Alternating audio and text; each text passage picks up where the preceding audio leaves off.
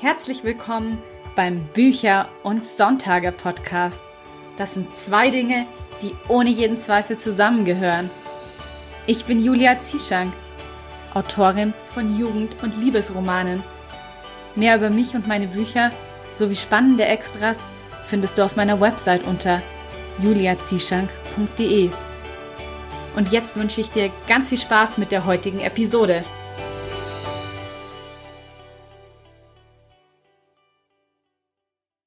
Heute ist ja wieder Sonntag und ich freue mich unglaublich, dass du auch zu dieser neuen Episode von Bücher und Sonntage eingeschaltet hast, weil ich finde wirklich, Sonntag ist so ein richtig toller Tag, um sich einfach es sich gemütlich zu machen mit einem neuen Buch, sich inspirieren zu lassen und ganz viel neuen Input zu holen, damit man motiviert und voller Inspiration in die neue Woche starten kann.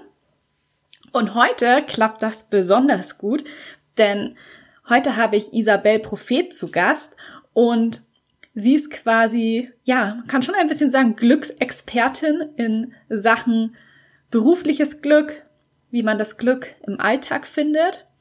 Und ich meine, das ist doch jetzt perfekt, um dann gleich so richtig toll in die neue Woche zu starten. Wir sprechen nämlich darüber, ja, warum so viele Menschen eigentlich die meiste Zeit auf der Arbeit nur absitzen und auf Feierabend warten und ja quasi sich mit ihrem Jobgehalt wie mit Schmerzensgeld bezahlen lassen.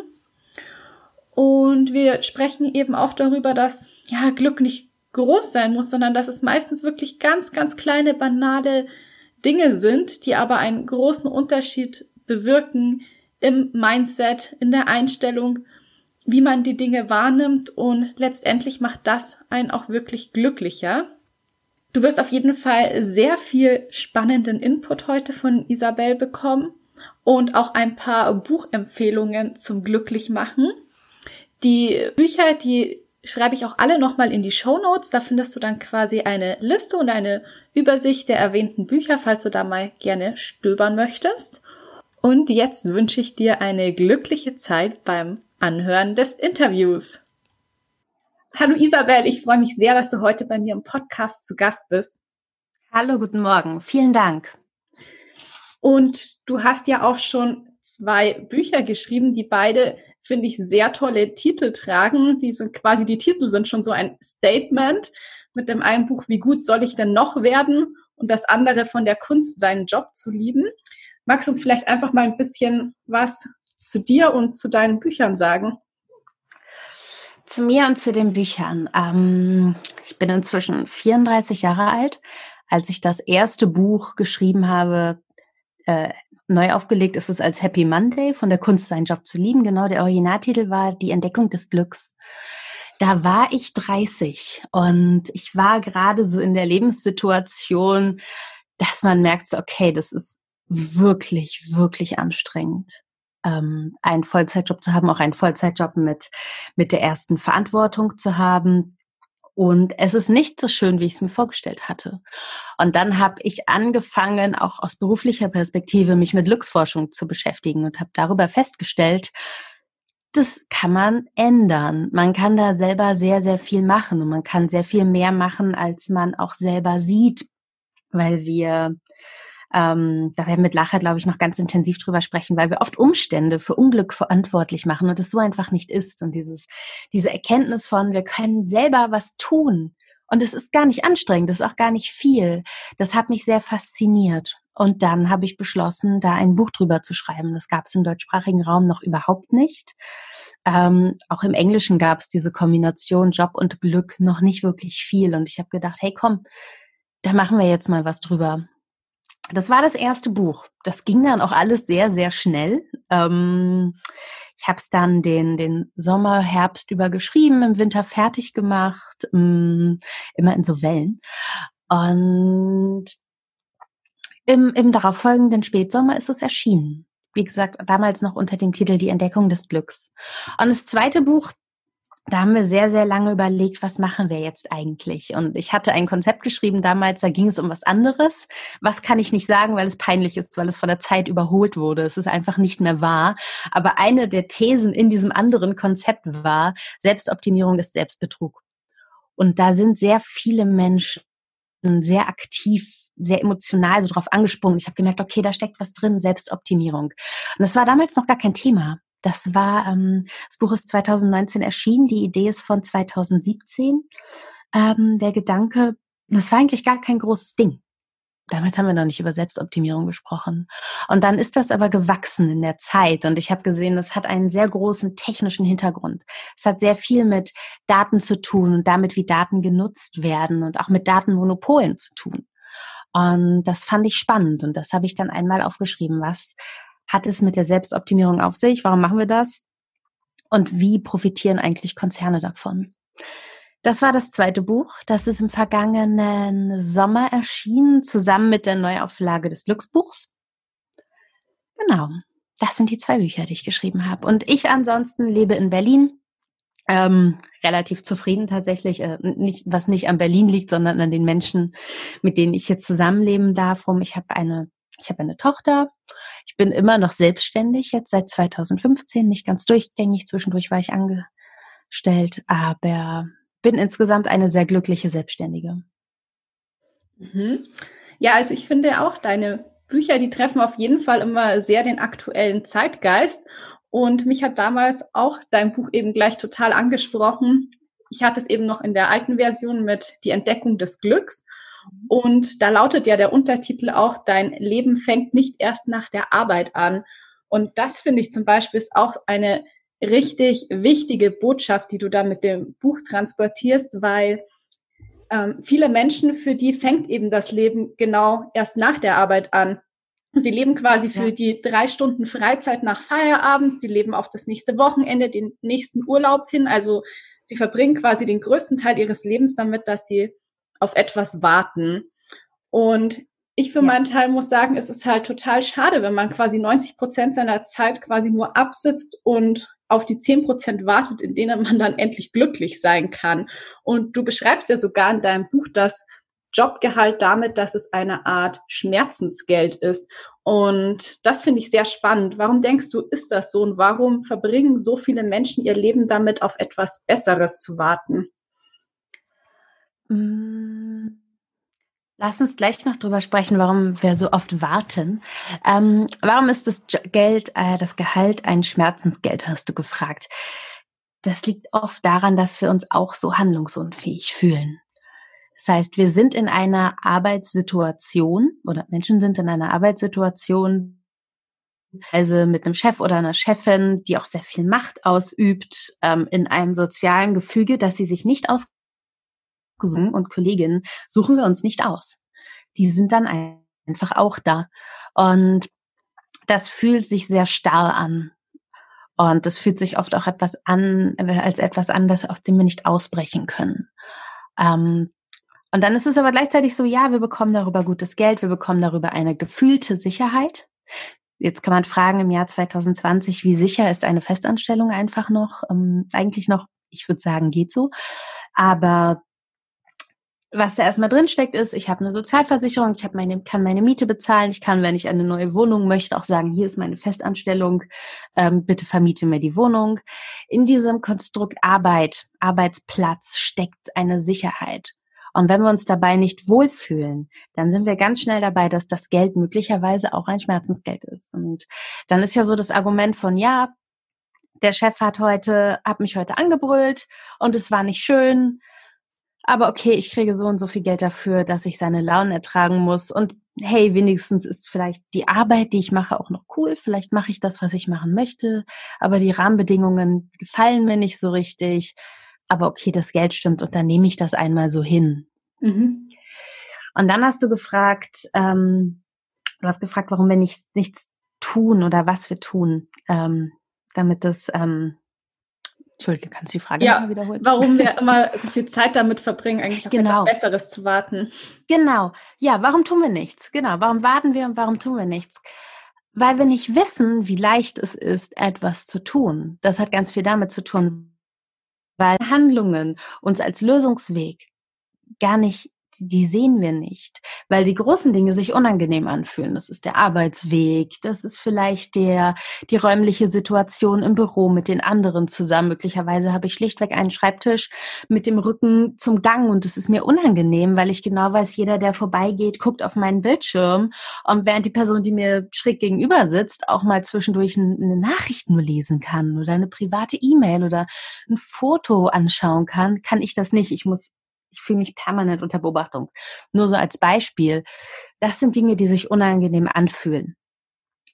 Das sind auch Dinge, gegen die wir etwas machen müssen. Das hat aber mit unserem tatsächlichen Glücksempfinden nur sehr, sehr wenig zu tun. Das sind die Umstände. Die Handlungen, die Kleinigkeiten.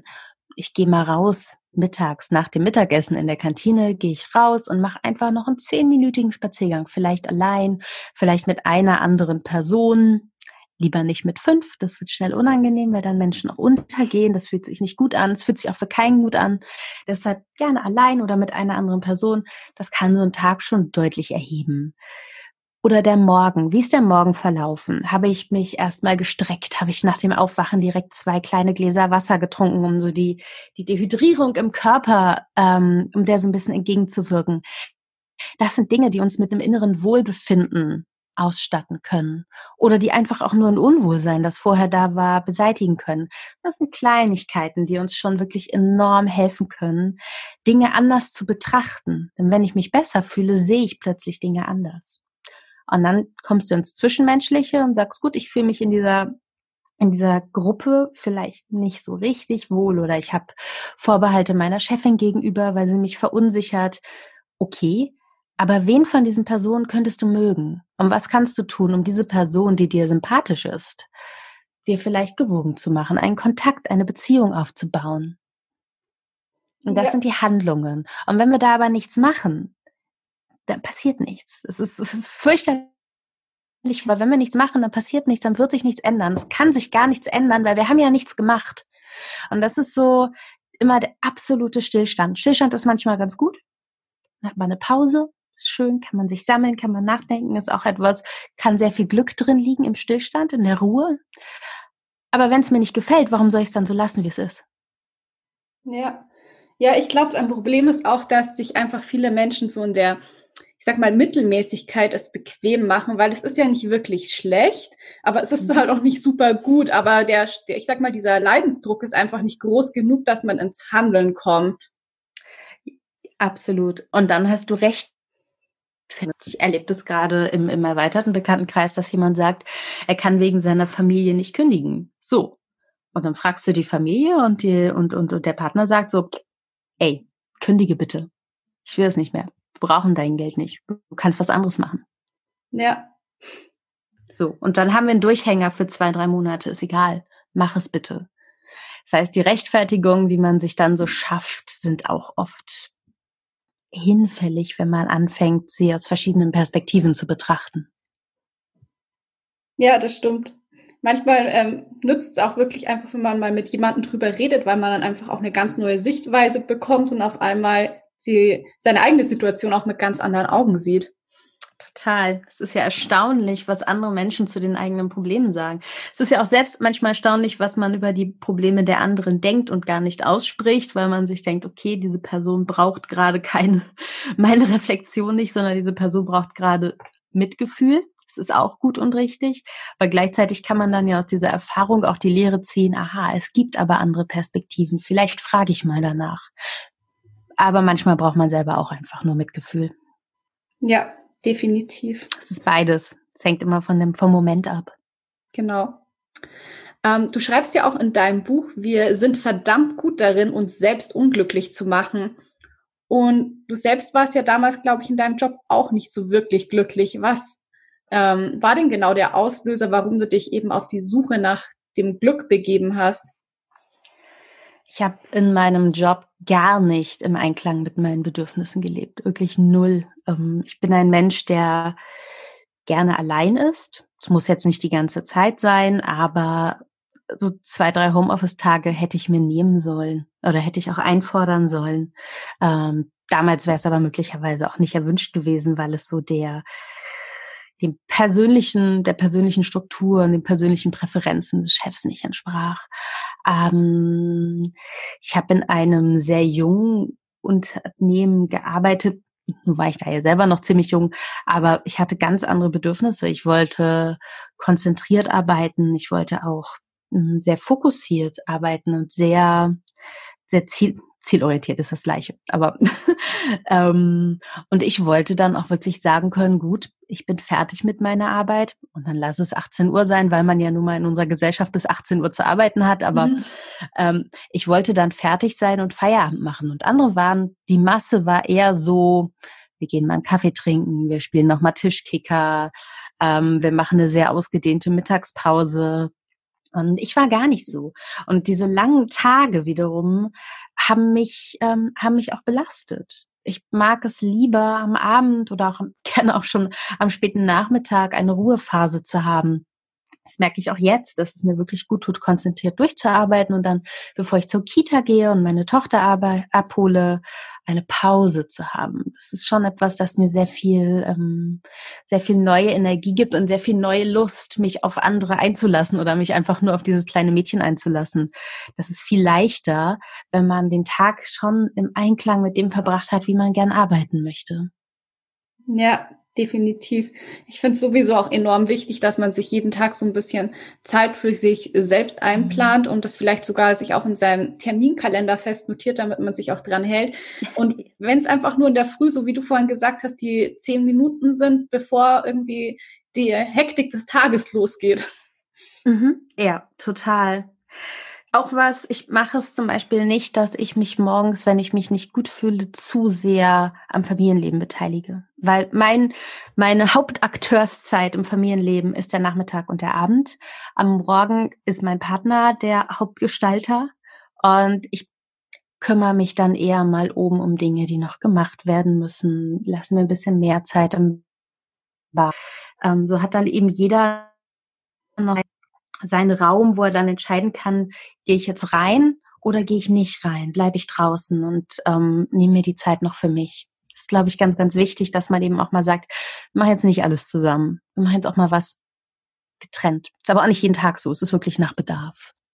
Ja, genau. Ähm, was mich jetzt noch interessieren würde, was ist denn nun so konkret die Entdeckung des Glücks? Weil wir suchen ja das Glück meistens im Außen, oft mhm. auch im beruflichen Erfolg und verwechseln dann Glück mit Anerkennung.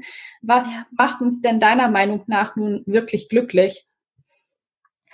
Anerkennung macht Menschen glücklich. Das kann man nicht anders sagen. Das ist vielfach festgestellt worden. Anerkennung ist ganz, ganz wichtig. Aber Anerkennung suchen aber wirklich eine sehr gute Methode, um unglücklich zu werden. Denn woher soll die andere Person wissen, dass wir die Anerkennung gerade brauchen? Und dann ist es ja auch oft ganz so, warum sollte die andere Person uns diesen Gefallen tun, sie uns zu geben? Anerkennung geben ist etwas, und dann sind wir wieder beim gleichen Punkt wie eben, handeln. Selber etwas tun ist etwas, das immer wieder in einem Glücksgefühl zu uns zurückkehrt. Also ich sage meiner, meiner Kollegin, meinem Kollegen, dass, dass er sie heute gut aussieht oder dass das Projekt gut läuft oder dass die Präsentation beeindruckend war und dann vielleicht auch noch ein bisschen mehr. Was war denn eigentlich so toll an der Präsentation? Ähm, Anerkennung verteilen ist eine sehr gute Art, Anerkennung zurückzubekommen, weil die Menschen werden sich dran erinnern und das Gefühl bleibt. Dann gibt's Narzissten, aber das sind ja auch gar nicht so viele, es sind zumindest nicht so viele wie die momentane ähm, psychologische Literatur glauben lässt. Die Welt ist nicht voll mit Narzissten, aber bei denen können wir nichts machen. Ich würde immer empfehlen, Schritt zurücktreten, umdrehen, weglaufen, Tür zu machen, abschließen, Schlüssel wegwerfen. Ähm, man kann Leuten ja manchmal auch sehr gut aus dem Weg gehen. Wenn das nicht geht, okay, dann muss man sie sich zurechtlegen. Aber das ist nur eine Kategorie. Grundsätzlich, wenn du anderen etwas Gutes gibst, wirst du sehr schnell merken, es kommt auch etwas zurück. Einerseits in der Handlung durch den anderen oder die andere, andererseits auch im eigenen Gefühl. Und diese Erkenntnis von, ich habe etwas getan und es fühlt sich, da kann sehr viel Glück drin liegen. Ich merke das, wenn ich wenn ich einen schlechten Tag habe, wenn ich ein sehr niedriges Energielevel habe, möglicherweise so die, die letzten Tage, bevor ich meine Tage kriege und ich nicht so gut drauf bin, dann gibt es oft so einen Moment, wo ich mir denke, so, nichts funktioniert. Alles ist Mist. Und wenn man dann aber aufsteht und etwas tut, und es ist egal, was man tut eigentlich, du musst nur irgendwas machen, das dich in irgendeiner kleinen Weise voranbringt. Und wenn du nur die Wäsche zusammenlegst, ist auch okay. Aber du hast was getan. Und wenn du da mal bewusst reflektierst, wirst du möglicherweise feststellen, dass du dich besser fühlst als vorher, einfach nur, weil du was gemacht hast. Und das ist dieses Stichwort Selbstwirksamkeit.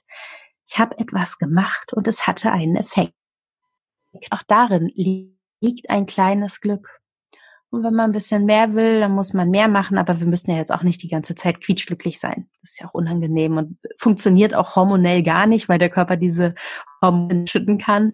Aber wenn ich ein kleines bisschen glücklicher sein will, nur in der Steigerung, ja, dann mach was. Und überleg dir vielleicht auch, was dir gerade gut tut. Und dann mach das. Es sind kleine Dinge, ist gar nicht so anstrengend. Und wenn dir eine Sache einfällt, die du gern machen würdest und du denkst, nee, das ist mir jetzt aber zu anstrengend und das geht nicht, okay, vergiss das, denk dir was Einfacheres aus. Also dieses, wir kommen ja in unserem Denken so oft an tote Punkte und dann sind wir fertig und dann denken wir uns so, ja, okay, es geht nicht. Ich bin jetzt unglücklich und es geht nicht weiter. Nee. Gedanken verwerfen, einen neuen suchen. Ja, ich finde das gerade unglaublich wertvoll, was du da alles gesagt hast, auch mit dem, den Gefühlen, die man anderen eben gibt, weil es wirklich so ist. Also Leute vergessen ja, was man gesagt hat, aber nicht das Gefühl, das man ihnen gegeben hat. Und oh ja. Ja. Stimmt. Und ich mag auch einfach dieses ähm, ja, Motto sehr gerne wie Rise by Lifting Others, weil das ist ja auch mhm. genau das, was du gerade gesagt hast, indem man anderen Anerkennung gibt. Ähm, ja, tun wir auch selber quasi glücklicher werden und uns in unserer Energie anheben. Ja, das stimmt. Wenn andere strahlen, dann strahlt auch immer was auf dich und das ist zumindest ein bisschen Wärmeenergie. Das ist schön, ja. Ja, genau. Du schreibst auch, Geschichten zu erzählen macht uns glücklich. Mhm. Ist deshalb vielleicht auch Journaling so eine gute Methode, um zu reflektieren und sich über seine Gefühle klar zu werden? Und ich würde jetzt auch noch interessieren, ob du denn Journaling nutzt und falls ja, ob du vielleicht auch ein paar Schreibübungen hast, die du mit uns teilen möchtest.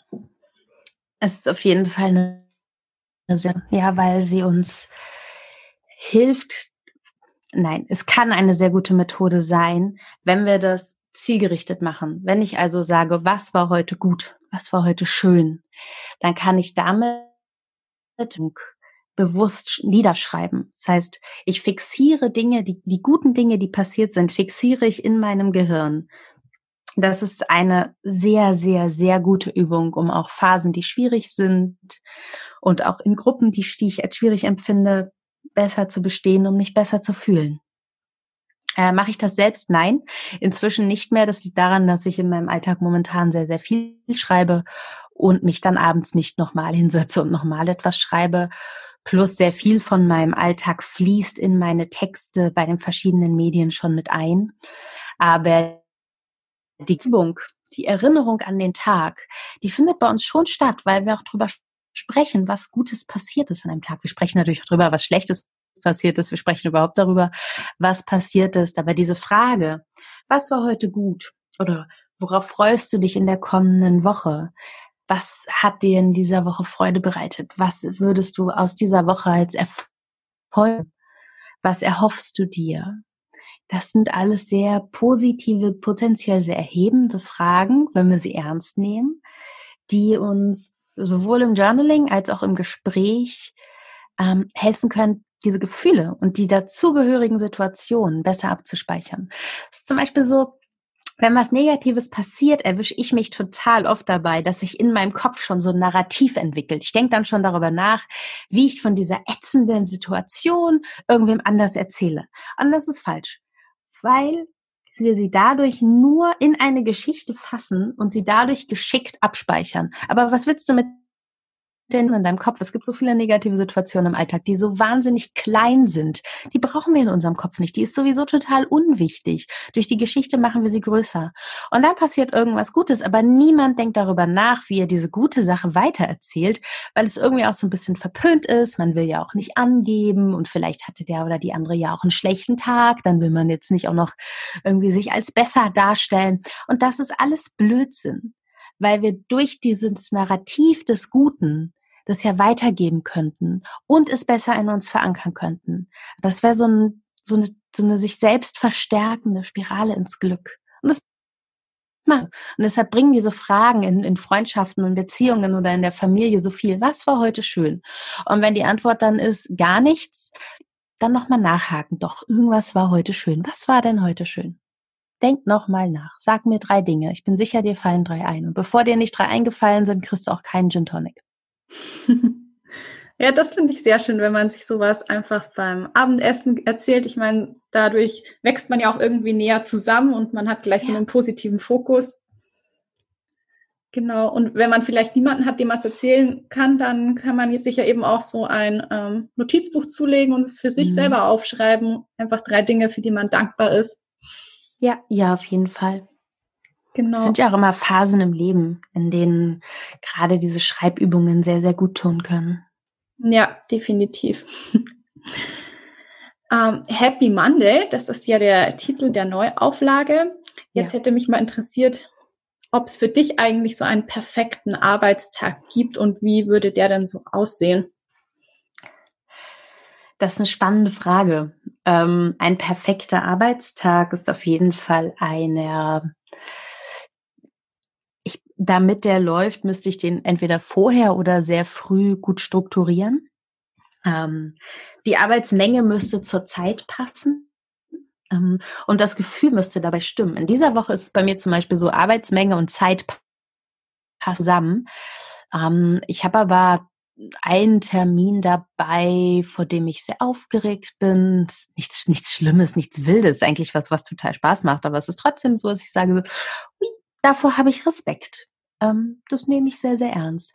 Und das liegt wie so ein, ja, nicht wie ein Schatten über mir, das stimmt nicht, aber es ist schon so da. Es ist wie so ein Dunst, der mich so leicht in Aufregung versetzt und ähm, das heißt, obwohl die Arbeitsmenge passt, ist dann so dieser große Respekt vor dieser einen Sache, die noch kommt, irgendwie da.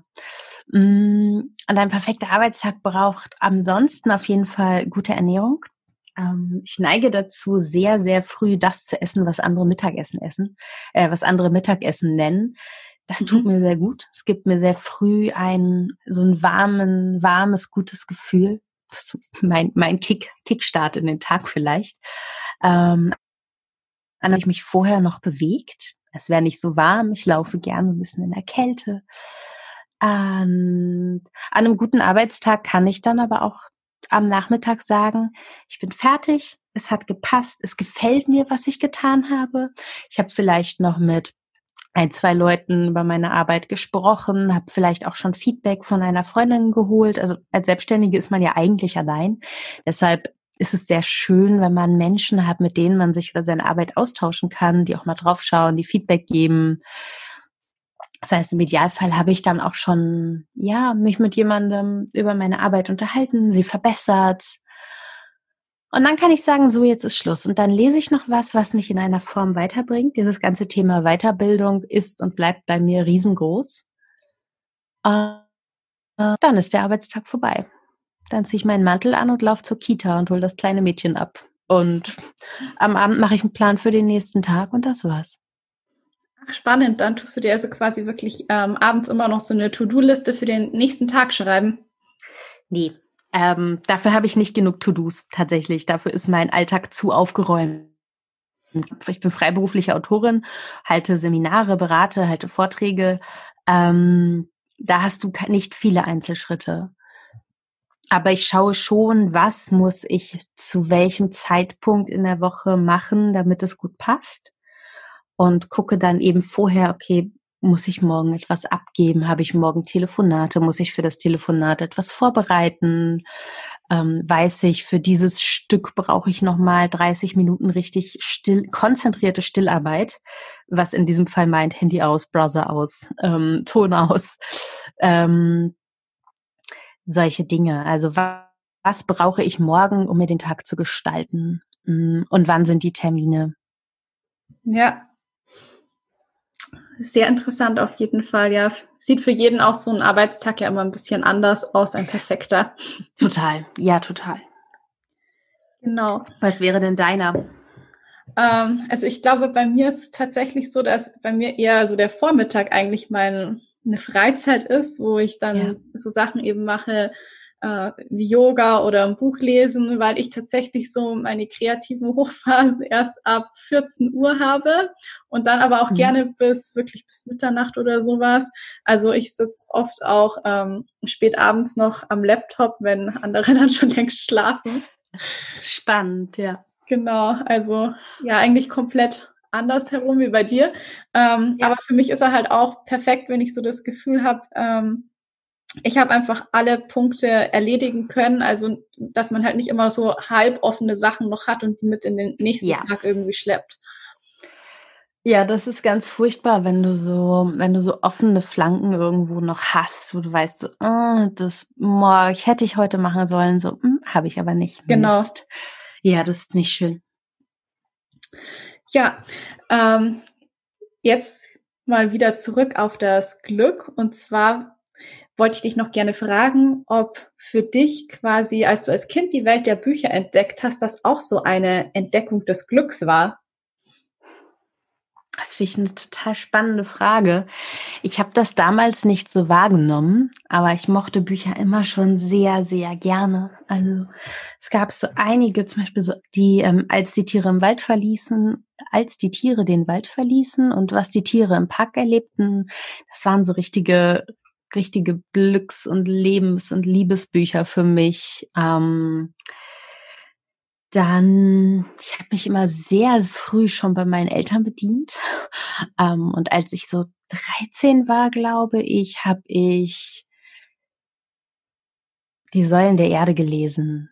Mhm. Und das ist, das habe ich inzwischen so zehn, elf Mal gelesen. Also richtig, richtig oft. Und ähm, das ist, das sind Bücher, die mich auch immer noch, immer noch sehr, sehr begeistern und die ich auch meiner Tochter dann, wenn sie eines Tages soweit ist, so zugänglich machen werde, natürlich. Ja. Mm, das war schon, das hat sehr viel mit Glück zu tun, aber leider ist es ja etwas, das zumindest als ich klein war, man auch noch gar nicht so verstanden hat. Ähm, und dass ich auch, ich hatte kein Gefühl für Glück. Das ist so, es kam erst später. Ja, das stimmt. Ähm, ich könnte jetzt, glaube ich, auch für mich nicht genau sagen, ob ich das damals so als Glück empfunden habe, aber auf jeden Fall war es für mich auch immer so, dass ähm, ich sehr, sehr gerne Zeit in anderen Welten als quasi andere mhm. Personen verbracht habe. Und ich habe ja. auch immer wahnsinnig viel äh, Zeit tatsächlich mit Tagträumen verbracht, wo ich mir dann ähm, quasi die Geschichten irgendwie selber noch weitergesponnen habe. Ja, ich auch, ich auch. Kann ich mich an meine, an meine Kinderzeit gar nicht so genau erinnern. Ich weiß aber, dass ich das als Teenager auch sehr intensiv gemacht habe mit sowas wie ähm, Star Wars, Star Trek, ähm, Jurassic Park gab es damals noch. Ähm, später, als ich ein bisschen älter war, dann die Alien-Bücher. Ähm, dazu gibt's auch Bücher ähm, zu den mhm. Filmen das sind so Dinge, die ich, die ich früher sehr viel gelesen habe. In der Kinderzeit gab es noch so Honey und Nanny. Ja. Mm, das sind so Dinge, die wird, was wird man heutzutage wird man es gar nicht mehr lesen, glaube ich. Ich weiß gar nicht, ob man es den Kindern noch geben würde. Ähm, hat sich ja alles sehr verändert. Ja, das war schon Glück. Das habe ich sehr gerne gemacht. Das habe ich nur damals noch nicht verstanden. Ja, genau. Du hast auch neulich auf Instagram unter dem Hashtag Ich glaube an Bücher geschrieben, warum du glaubst, dass Bücher niemals von neuerer Technik wie Computerspielen oder Fernsehserien gänzlich verdrängt werden können. Ähm, was ist es denn, das uns an schönen Worten und Geschichten so glücklich macht und warum genau glaubst du an Bücher? Das, das geschriebene Buch und das geschriebene Wort ist das einzige Medium, das es gibt, bei dem du selbst in deinem eigenen Tempo, mit deiner eigenen Fantasie das Eindrücke entstehen lassen kannst. Das heißt, es sind Bilder, es sind Geräusche, es sind Gerüche, es sind Gefühle, es sind Geschmäcker und ähm, es sind vielleicht auch Vorahnungen, wenn wir da noch einen Sinn dazu nehmen wollen. Und das hast du in keinem anderen Medium Medium in dieser Intensität. Du kannst zwar gestalten bei einem Computerspiel, aber Sehen und Geräusche hast du vorgegeben. Du kannst in einem Hörbuch dir die Bilder, die Gefühle ähm, selbst ähm, selbst vorstellen. Aber das Hörbuch geht immer weiter. Es geht immer weiter, immer weiter, immer weiter. Und ich bin ein riesengroßer Fan von Hörbüchern. Ich höre eigentlich ja, immer ein Hörbuch. Ich habe gerade von die ähm, Hörbücher der Marie Grashoff-Romane gehört und die sind so mhm. fantastisch gut. Oder die Hörspiele von Rebecca Gablé so, so toll. Die ganze Warringham-Saga gibt's als Hörspiel. Und ich liebe es. Aber es ist eine andere Art der Nutzung. Und es ist eine andere Art des Medienkonsums, nämlich einer, der immer auf eine Weise fremdgesteuert ist. Und es gilt für jedes elektronische Medium. Und es gilt fürs gedruckte Buch nicht. Du kannst jederzeit aufschauen und deine Gedanken schweifen lassen, ohne dass du etwas verpasst, weil du im nächsten Moment einfach weiterliest.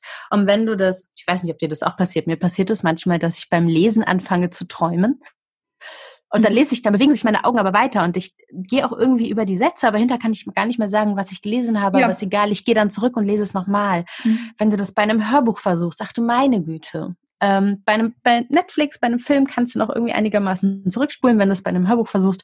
Ah, oh, es ist anstrengend und schwierig und dann ist man irgendwie raus.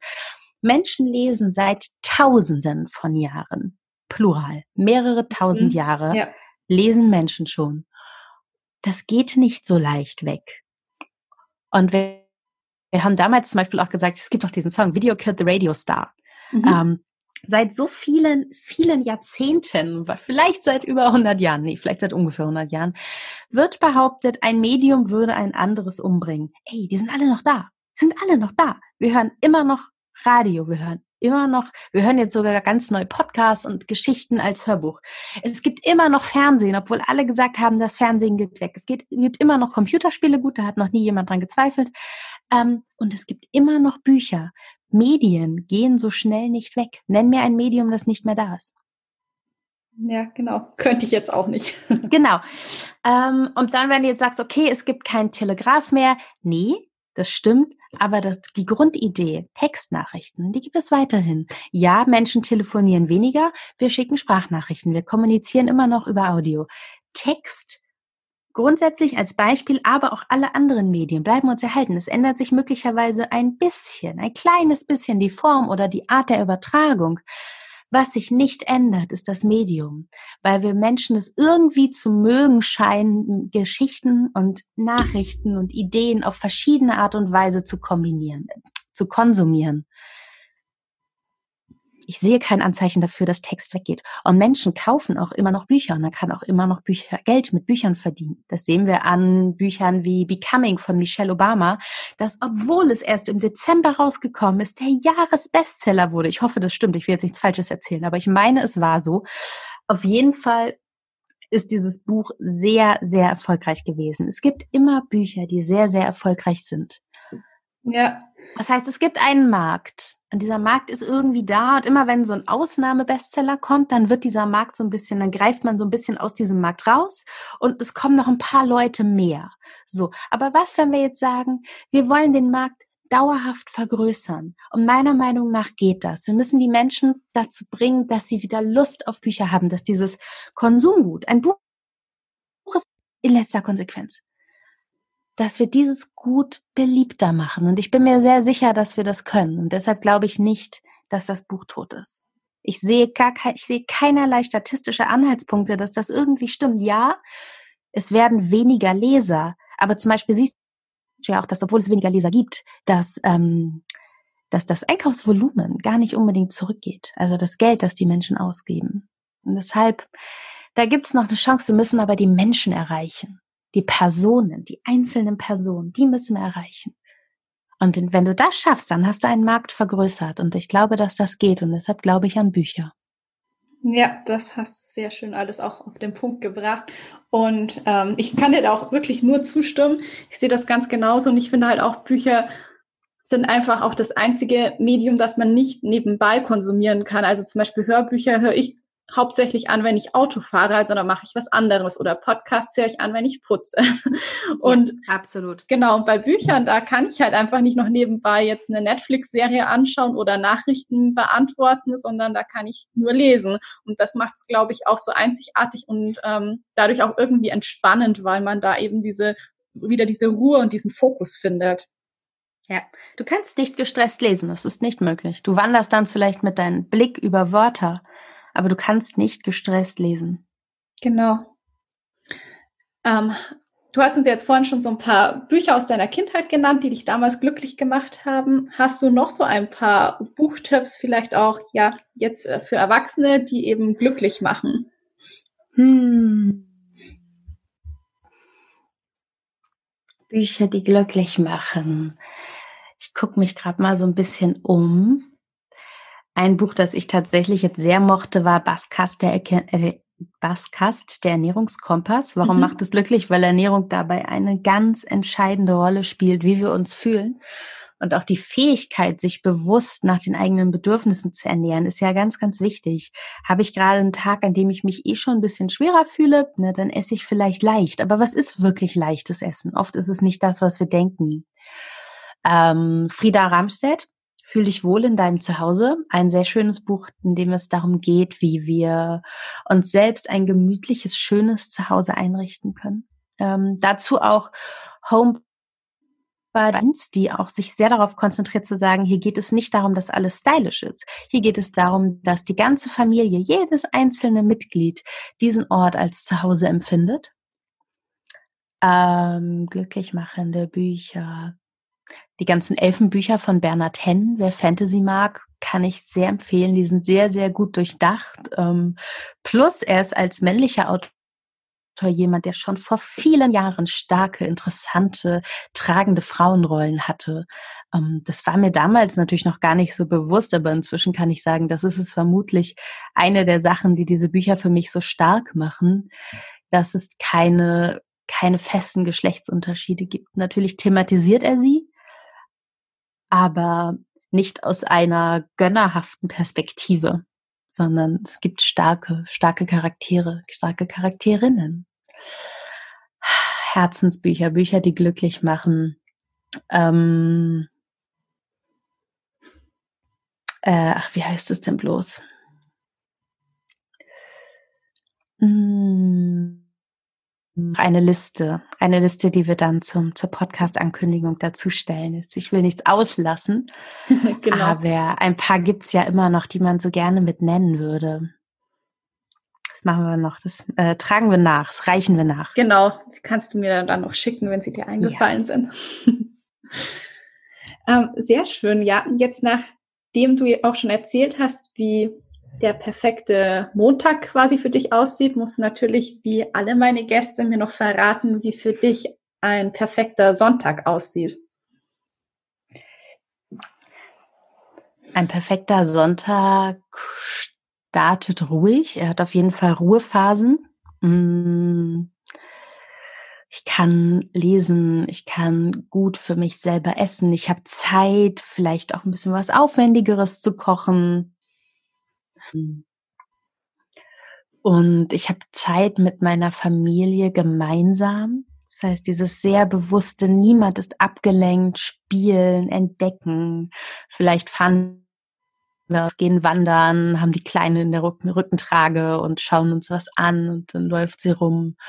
Und das ist ein guter Sonntag, ist ein Tag, den wir sehr, sehr bewusst verbracht haben. Entweder getrennt, jeder hat so ein bisschen seine Ruhephasen und dann aber zu anderen Zeiten am gleichen Tag auch zusammen und immer noch sehr, sehr bewusst. Ein guter Tag findet ja meistens ohne Smartphone statt. Das ist ja so die Lehre der heutigen Zeit. Das ist wahr, ja. Sehr schön. Also es klingt nach einem tollen, erholsamen Sonntag auf jeden Fall. So was wie raus in die Natur gehen mache ich ja auch immer gerne, weil man da wirklich schön abschalten kann. Ja, da finde ich mich auf jeden Fall auch wieder in deinem perfekten Sonntag. Ähm, vielleicht verrätst du uns am Schluss noch, wo man dich überall so auf Social Media denn finden kann. Mich findet man zurzeit sehr viel auf Instagram als Isabel Prophet. Und auf LinkedIn, da mache ich momentan sehr viel, weil ich jetzt, dadurch, dass die Elternzeit vorbei ist, wieder mehr über Karrierethemen, über Job und Glück schreibe. Und das sind ja Dinge, die auf LinkedIn vor allem stattfinden. Ich bin grundsätzlich auf Twitter als Easy, I-Z-Y-Y. Hm, da in letzter Zeit aber nicht mehr so viel, weil ich den Eindruck habe, dass das Medium sehr oft sehr negativ ist und dass da viel mit Wut passiert. Und klar, es ist auch eine Form der Unterhaltung Haltung, aber nicht mehr so reizvoll. Die auf Facebook bin ich grundsätzlich noch, da passiert aber von meiner Seite aus nicht mehr viel. Ähm, also wer Lust hat, gerne auf LinkedIn und sehr gerne auf Instagram. Ja, alles klar. Das packe ich alles wie immer in die Show Notes. Und dann bedanke ich mich, dass du heute hier warst, Isabel, und mit uns geteilt hast, wie man dann das Glück entdeckt. Ich finde, da war sehr viel wertvoller Input mit dabei. Ich danke dir. Schön, dass wir es gemacht haben. Und danke fürs Zuhören. Und nun folgt eine kleine Hörprobe aus Happy Monday von der Kunst, seinen Job zu lieben von Isabel Prophet. Ausgewachsen, angekommen, trotzdem glücklich? Guter Job, schicke Klamotten, verliebt, groß, schlank, viele Freunde, viel Geld, schickes Haus oder vielleicht auch ein Penthouse-Loft mit Dachgarten. So habe ich mir als Teenager ein glückliches Erwachsenenleben vorgestellt. Und jetzt? Erwachsen, irgendwie angekommen und Überraschung, mein Kleiderschrank macht mich nicht glücklich. Die Wohnung ein bisschen, aber nur weil sie neu ist. Viele von uns sind durchaus zufrieden damit, wie das Leben läuft. Aber Glück? Wir hatten mehr erwartet. Und ein bisschen machen wir uns das Glück genau damit zunichte. Wir stellen es uns irgendwie vor, und dann kommt es anders. Das liegt daran, dass wir so unglaublich viele Möglichkeiten haben. Und wehe, wir nutzen sie nicht. Alle paar Jahre kommen wir im Leben an einen Punkt, an dem wir uns innerlich neu sortieren müssen, ein wenig aufräumen. Das klappt besser, wenn wir wissen, wie unser Denken eigentlich funktioniert. Zum Überleben war der Pessimismus oder sagen wir die Vorsicht nützlich. Zum Glücklichsein ist das negative Denken jedoch eher kontraproduktiv. Wir wollen heute ganz andere Dinge als vor hundert Jahren, vor tausend, zehntausend, vor einer Million Jahren. Und wir sollten auch ganz andere Dinge wollen. Nicht weniger als das größte aller Gefühle sollten wir im Job finden, sagen uns prominente Konzernchefs, die Liebe, und zwar die eine Jobliebe, die uns für immer und ewig glücklich macht. Finde etwas, das du liebst, und wenn du es noch nicht gefunden hast, dann such weiter. Das hat Apple-Gründer Steve Jobs einmal vor Absolventen der Universität Stanford gesagt, dieser Anspruch ist zauberhaft, aber er ist auch hart. Er klingt nach Liebesdiktat und Selbstschuld. Wer nicht liebt, der hat sich bei der Suche nach dem Traumjob nicht genug angestrengt. Aber woran genau erkennen wir diese tiefe Liebe zum Beruf? Und wenn wir einmal unglücklich sind, ist es dann keine Liebe mehr? Haben wir dann versagt? Und woher soll ich eigentlich in diesem Moment wissen, was oder wen ich für den Rest meines Lebens lieben werde? Von einem Menschen kann man sich trennen, so schmerzhaft es sein mag, sich aber von dem zu trennen, für das man ausgebildet ist, in dem man Erfahrung hat, einen Job, in dem noch eine kleine Chance auf Karriere besteht, das fühlt sich ziemlich unmöglich an. In einer anderen Branche oder auch nur in einer anderen Firma müssten wir ja schließlich völlig neu anfangen. Und wer will das schon? Aber die Zeiten haben sich geändert. Plötzlich stehen Unternehmen auf Quereinsteiger. Klar, so ein Jurastudium qualifiziert einfach nicht zum Spieledesigner und die Tierärztin kann auch nicht morgen als Flugzeugingenieurin anfangen. Aber das sind Extrembeispiele. Und wir haben dieses verdammt große Glück, dass wir zu jeder Zeit unseres Lebens etwas Neues lernen können. Es ist nicht mehr so einfach wie damals mit 20 Jahren, aber es ist machbar. Und stringente Lebensläufe, zielorientiert losgelaufen und ohne Umwege angekommen, die brauchen wir gar nicht mehr. Wir sind so frei wie nie zuvor. Wir sind frei genug, auch mal ein Ziel in den Wind zu schießen.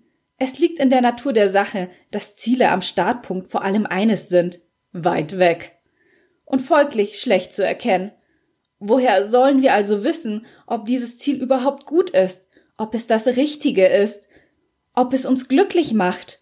Gewissenhaftigkeit und Durchhaltevermögen sind wichtig, um ein Ziel zu erreichen. Das klingt nicht nur logisch, das haben Wissenschaftler auch erforscht. Doch der feste Charakter nutzt uns wenig, wenn die Idee, Anwältin zu werden, von unserem neun Jahre alten Ich ausgeheckt wurde, das eigentlich nur schicke Hosenanzüge tragen wollte, weil die Frau in der Kaffeewerbung so cool war. Unglücklicherweise sind wir ganz schön träge, was diese Erkenntnis angeht. Das wiederum hängt auch mit unserer Erziehung zusammen und den Erwartungen der Allgemeinheit. Als ob es sie etwas angehen würde. Ich wurde mit 30 Jahren noch gefragt, wo ich mal hin will, und war perplex. Ich wollte nirgendwo hin. Ich hatte eher das Gefühl, dass das Leben kaum besser werden konnte und Angst, dass es aufhört. Aber darf man das sagen? Ich erinnere mich, dass ich in der Situation ein bisschen rumgestammelt habe, dass ich ja derzeit ganz gut mit Aufträgen ausgelastet und alles okay sei. Aber wir sollen alle ständig auf der Suche sein, so kommt es mir in unserer Gesellschaft vor. Mehr wollen, ein Ziel haben. Vielleicht sollten wir ab und zu mal innehalten und den Moment genießen. Was aber, wenn der Moment gar nichts hat, das man genießen könnte? Das gibt es auch. Das ist das andere Extrem. Manchmal sind wir nicht auf der Suche nach etwas Neuem, sondern stecken fest in etwas, das uns belastet. Job, Beziehung, Wohnort, es kann alles Mögliche sein. Wir halten an dem fest, was wir kennen, weil wir nicht wissen, ob Veränderung nicht schlechter wäre.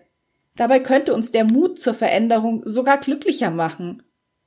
Der Ökonom Stephen Levitt hat Hinweise auf diese Erkenntnisse gefunden, als er Menschen einfach mal eine Münze werfen ließ. Es ging um die ganz großen Entscheidungen in ihrem Leben, Entscheidungen, die manche Menschen nur schwer treffen können. Sie wägen ab, sie erstellen Listen für Pro und Contra, sie entscheiden sich und verwerfen es wieder. Manchmal hilft ein Münzwurf, dachte sich Levitt und forderte seine Probanden heraus. Kopf, du kündigst. Zahl, du sitzt es aus. Kopf, die Scheidung. Zahl, vielleicht hilft ein Baby. Kopf, spring. Zahl, setz dich wieder hin. Levitt wurde durch das Buch Freakonomics berühmt, in dem er mit ökonomischen und verhaltenswissenschaftlichen Methoden alltägliche Phänomene untersuchte. Seine Teilnehmer waren die Fans seines Freakonomics Podcasts, Nutzer der Internetplattform Reddit und Leser der Financial Times wo er eine Anzeige geschaltet hatte. Ein repräsentativer Querschnitt durch die Gesellschaft sieht anders aus. Genau den hätte man aber für ein streng wissenschaftliches Experiment gebraucht. Die Studie verlangt also nach weiterer Nachforschung. Etwas entdeckt hat er allerdings, deshalb erzähle ich hier trotzdem von den Münzwerfern. Seine Teilnehmer nannten zuerst ihr Dilemma. Soll ich kündigen? Wobei die Fallhöhe möglichst groß sein sollte. Ein ernsthaftes Problem, etwas, über das sie schon monatelang nachgedacht hatten, vielleicht Jahre. Und dann warfen sie ihre Münze. Levitt zwang selbstverständlich niemanden, einen Dollar über ein ganzes Leben richten zu lassen. Er zeichnete lediglich die Ergebnisse auf und notierte sich die Kontaktdaten seiner Teilnehmer. Einige Monate später rief er an und fragte nach. Wie hast du dich entschieden? Wie geht es dir jetzt? Zunächst einmal hatten etwa 63 Prozent der Teilnehmer getan, was die Münze ihnen geraten hatte. Und im Schnitt waren genau diese Menschen glücklicher, als Levitt nach zwei Monaten nachfragte und nach sechs erneut. Weil Menschen nach großen Entscheidungen nicht immer zu trauen ist, ob sie über ihre Stimmung wirklich die Wahrheit sagen, fragte Levitt auch noch die Freunde seiner Teilnehmer. Und die stimmten zu. Die meisten waren deutlich glücklicher, nachdem sie den großen Schritt gewagt hatten. Genau mit diesen großen Lebensentscheidungen, kündigen oder bleiben, sind wir vorsichtig. Die Ökonomen William Samuelson und Richard Sackhauser nennen das Phänomen Status Quo Bias. Wir behalten lieber das, was wir schon haben, anstatt es gegen etwas zu tauschen, das möglicherweise besser ist, von dem wir aber nicht genau wissen. So, ich hoffe, dir hat diese kleine Hörprobe gefallen und sie hat dir einen guten Einblick in Isabels Werk gegeben. Genau genommen habe ich noch aus der alten Version die Entdeckung des Glücks vorgelesen. Aber wie gesagt, die Neuauflage ist unter dem Titel Happy Monday von der Kunst, seinen Job zu lieben erschienen. Und ja, da findest du, wie gesagt, viele weitere hilfreiche Tools, die dir Isabel Prophet darin aufgeschrieben hat. Man mag es kaum glauben, aber wir sind schon wieder am Ende der Podcast-Episode angelangt und ich hoffe natürlich, ich habe nicht zu viel versprochen und du startest jetzt mit einem richtig guten Gefühl in die neue Woche. Vielleicht probierst du ja ein paar der Tipps, die wir heute im Podcast genannt haben, auch direkt mal aus. Mal schauen, wie glücklich du dann am Ende der Woche bist. Ich wünsche dir auf jeden Fall einen super Start in die neue Woche. Und ja, ich glaube, vielen ist es nicht so bewusst, wie wichtig es ist, dass ihr über meinen Podcast redet und ihn teilt, wenn ihr begeistert davon seid. Denn das ist einfach für mich die größte Unterstützung, damit ich diesen Podcast weiterhin für euch kostenlos anbieten kann. Also ihr habt wirklich enormen Einfluss darauf und deshalb nochmal hier an dieser Stelle die Bitte an euch, teilt den Podcast mit Freunden, Bekannten auf Social Media, sprecht darüber, sprecht über die Episoden und eure Erkenntnisse, die ihr daraus ziehen konntet. Das ist mir eine große, große Hilfe. Und damit bleibt mir nur noch zu sagen, ich hoffe, du schaltest wieder ein, wenn es Zeit ist für Bücher und Sonntage. Bis zum nächsten Mal.